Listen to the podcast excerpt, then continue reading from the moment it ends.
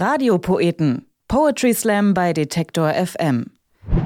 Herzlich willkommen zu den Radiopoeten. Ich bin Ivi Strüving. Hi. Der Radiopoet dieser Episode kommt aus Leipzig, geht gerne ins Museum, wenn es erlaubt ist, und guckt sich sowohl moderne Kunst als auch verstaubte Jesusdarstellungen an. Und er verrät. Was Skurriles ist vielleicht, dass ich keine Heißgetränke trinke. Keiner Art. Weder Kaffee noch äh, Tee noch äh, Chai oder irgendwas in die Richtung. Ich weiß gar nicht, wie das kam. Irgendwie, es muss irgendwie der Hype an mir vorbeigegangen sein. Auf jeden Fall empfinde ich es eigentlich immer als unangenehm, mir irgendwelches heiße Zeug reinzuschütten. Vielleicht habe ich mir irgendwann mal die Zunge verbrannt, das kann sein. Unglaublich. Also ich habe noch nie jemanden kennengelernt, der keine Heißgetränke mag. Der Mann, der keine Heißgetränke mag, ist Caleb Erdmann. Er studiert am Deutschen Literaturinstitut Leipzig und fürs Schreiben braucht es natürlich Inspiration.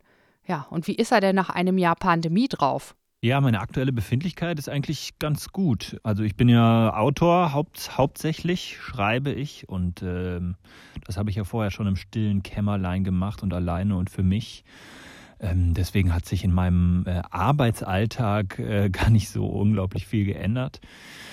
Aber ich muss sagen, dass, also was das Schreiben angeht, ist es schon ein bisschen schwieriger geworden. Ich finde es so immer interessant, weil ich vorher eigentlich immer so der Meinung war, man muss nicht unbedingt ähm, was unglaublich Aufregendes erleben jeden Tag, um gut zu schreiben oder ein guter Autor zu sein. Also man kann auch irgendwie in einem stillen Kämmerlein ähm, einen äh, großen Abenteuerroman schreiben oder eine, eine Beziehung oder eine, eine menschliche Beziehung äh, toll beschreiben, obwohl man selbst keine hatte sozusagen. Aber ich glaube, dass muss ich jetzt gerade so ein bisschen revidieren. Also ich habe so gerade den Eindruck oder das Gefühl, ein bisschen was äh, muss man schon erleben, um äh, schreiben zu können. Das ist vielleicht diese berühmte Inspiration. Das ist so ein bisschen was, was ich über mich selbst gelernt habe. Da können ihm einige von uns zustimmen, oder? Ein bisschen Input von außen braucht es dann doch, also von außerhalb der eigenen vier Wände. Mir ist schon aufgefallen, dass ich meine Freundinnen viel weniger anrufe, weil eben nicht mehr so viel zu erzählen ist. Ihnen geht es genauso. Ich meine, was soll man zwischen Homeoffice, Sport via Zoom und Spaziergängen um den Block erleben? Ah, da ist ja noch der Supermarkt. Der geht immer. Und Caleb Erdmann berichtet in seinem Text Warum Arschloch von durch Menschen traumatisierte Avocados. Außerdem geht es um die Fragen, wie entsteht rechtes Denken und warum schließen sich manche Leute schwachsinnigen Ideologien an. Er zeichnet ein Bild von einem Rassisten, Antisemiten und sexistischen Menschen, der Verschwörungsvideos auf YouTube schaut, während Leute mit migrantischem Hintergrund einen Corona-Impfstoff entwickeln. Hier ist Caleb Erdmann mit Warum Arschloch. Warum Arschloch? frage ich mich manchmal, wenn ich im Supermarkt jemanden dabei beobachte, wie er seine Finger systematisch in eine Avocado nach der anderen bohrt, bis sie alle die Konsistenz eines Hacky Sacks haben, nur um dann die in seinen Korb zu legen, die er als allererstes in der Hand hatte und für mich nur eine Landschaft aus völlig traumatisierten kleinen Avocados zurücklässt. Warum Arschloch? denke ich, während ich dem flätzenden Typ vor mir in der Tram zuschaue, wie er seine Scheißmaske von der Nase zieht und denkt, es wird schon keiner merken. Und ich frage mich, ob er beim Bungee-Springen auch das Seil weglässt, weil er denkt, es guckt ja gerade keiner. Und jeden Abend beim Tagesschau gucken denke ich mir, warum Arschloch? Also nicht wegen Jens Riewer, er ist cool. Wegen so ziemlich allem anderen. Was ich an der nicht enden wollenden Debatte um rechte Gewalt zum Beispiel immer wieder bemerkenswert finde, ist, wie diese Gewalt gerechtfertigt wird und wie man auf sie reagiert. Mordende Nazi-Banden ziehen durchs Land? Schnell ein Ausschuss gegen Linksextremismus. Man kann aber auch zurückblicken in die frühen 90er, als in Rostock-Lichtenhagen deutsche Horden wochenlang Jagd auf Asylbewerber gemacht haben. Die Antwort seitens der Politik war damals schon nicht, konsequent gegen rechts vorzugehen.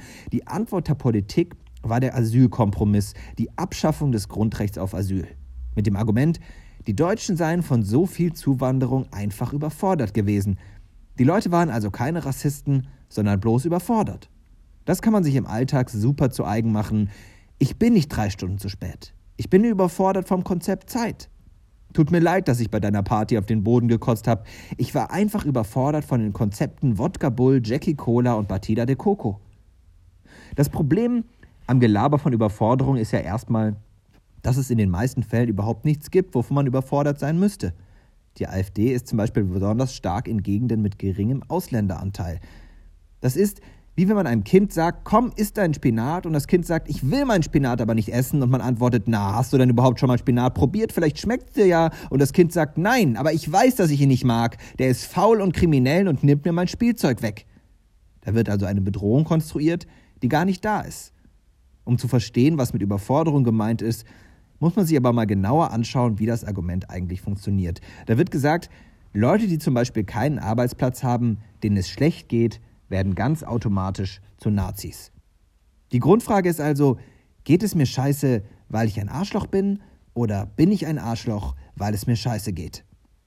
Hier und dort liest man ja immer wieder Sätze wie, kein Wunder, dass es in Ostdeutschland so viele Rechte gibt. Sie stehen ja auch wirtschaftlich scheiße da, irgendwie muss sich das ja entladen.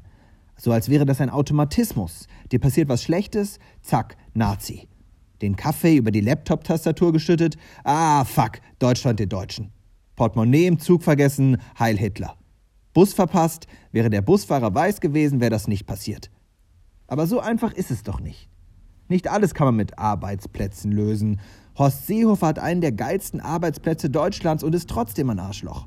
Der Wendler war Juror bei DSDS und bricht jeden Tag neue Hürden auf der Arschlochskala. Er ist wie ein Hürdenläufer, der die Jobbeschreibung falsch verstanden hat und der festen Überzeugung ist, es gehe darum, bei jeder Hürde so hart auf die Fresse zu fliegen wie möglich. Nein, ich glaube, das Problem ist, dass es den Leuten oft schwerfällt, den richtigen Ansprechpartner für ihre Kritik zu finden.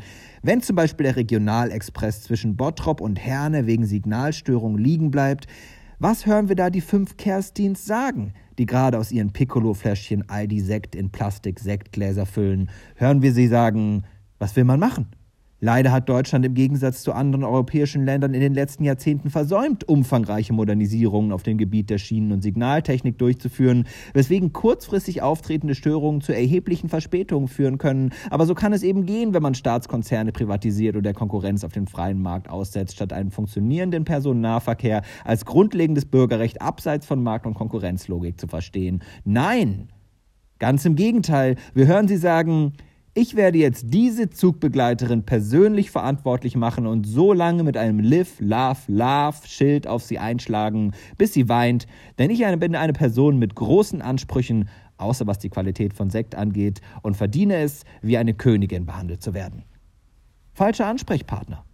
Gleiches gilt für rechtes Denken. Wer ist schuld daran, dass viele Regionen in Ostdeutschland heute extrem strukturschwach sind? Hm, Liegt es vielleicht an der jahrzehntelangen Zerstörung der ostdeutschen Wirtschaft durch westdeutsche Unternehmen? Ach, Schuld ist natürlich dieser Dude, der mit zehn anderen Asylbewerbern in einem zwei Quadratmeter großen Raum wohnt und von 200 Euro im Monat lebt. Aber lass dich nicht aufhalten, Manfred. Während du hier deine Scheiße vom Stapel lässt, haben Leute mit migrantischem Hintergrund schon mal einen Corona-Impfstoff entwickelt. Was hast du dabei gemacht? Verschwörungsvideos auf YouTube geguckt? Mensch, danke für deinen Beitrag, Manfred. Das ist echt nett von dir. Das Problem ist nur, ich nehme dir nicht mehr ab, dass du ein Arschloch bist, weil es dir scheiße geht. Nein, dir geht es scheiße, weil du ein Arschloch bist, weil du Rassist, Antisemit, sexistisch bist. Und wenn dir das nächste Mal auf der Straße ein paar Antifas entgegenkommen und kritisch auf dein Attila Hildmann T-Shirt gucken und beginnen, sich die Ärmel hochzukrempeln, dann bleib doch einfach mal locker. Sie schränken nicht deine Meinungsfreiheit ein, sie sind bloß überfordert. Überfordert von Arschlöchern. Und sie fragen sich zu Recht, Warum Arschloch? Ich nehme dir nicht mehr ab, dass du ein Arschloch bist, weil es dir scheiße geht. Nein, dir geht es scheiße, weil du ein Arschloch bist. Danke, Caleb Erdmann mit Warum Arschloch bei den Radiopoeten. Er ist mutig, über gesellschaftliche Missstände zu sprechen und die Radiopoetin Paulina Behrendt, die ist auch mutig. Sie taucht in der nächsten Episode tiefer ein in Gefühlswelten und klappt die emotionale Landkarte auf in ihrem Text Mutausbruch. Die Radiopoeten bekommt ihr auch auf Detektor FM und überall dort, wo es Podcasts gibt. Radiopoeten. Poetry Slam bei Detektor FM.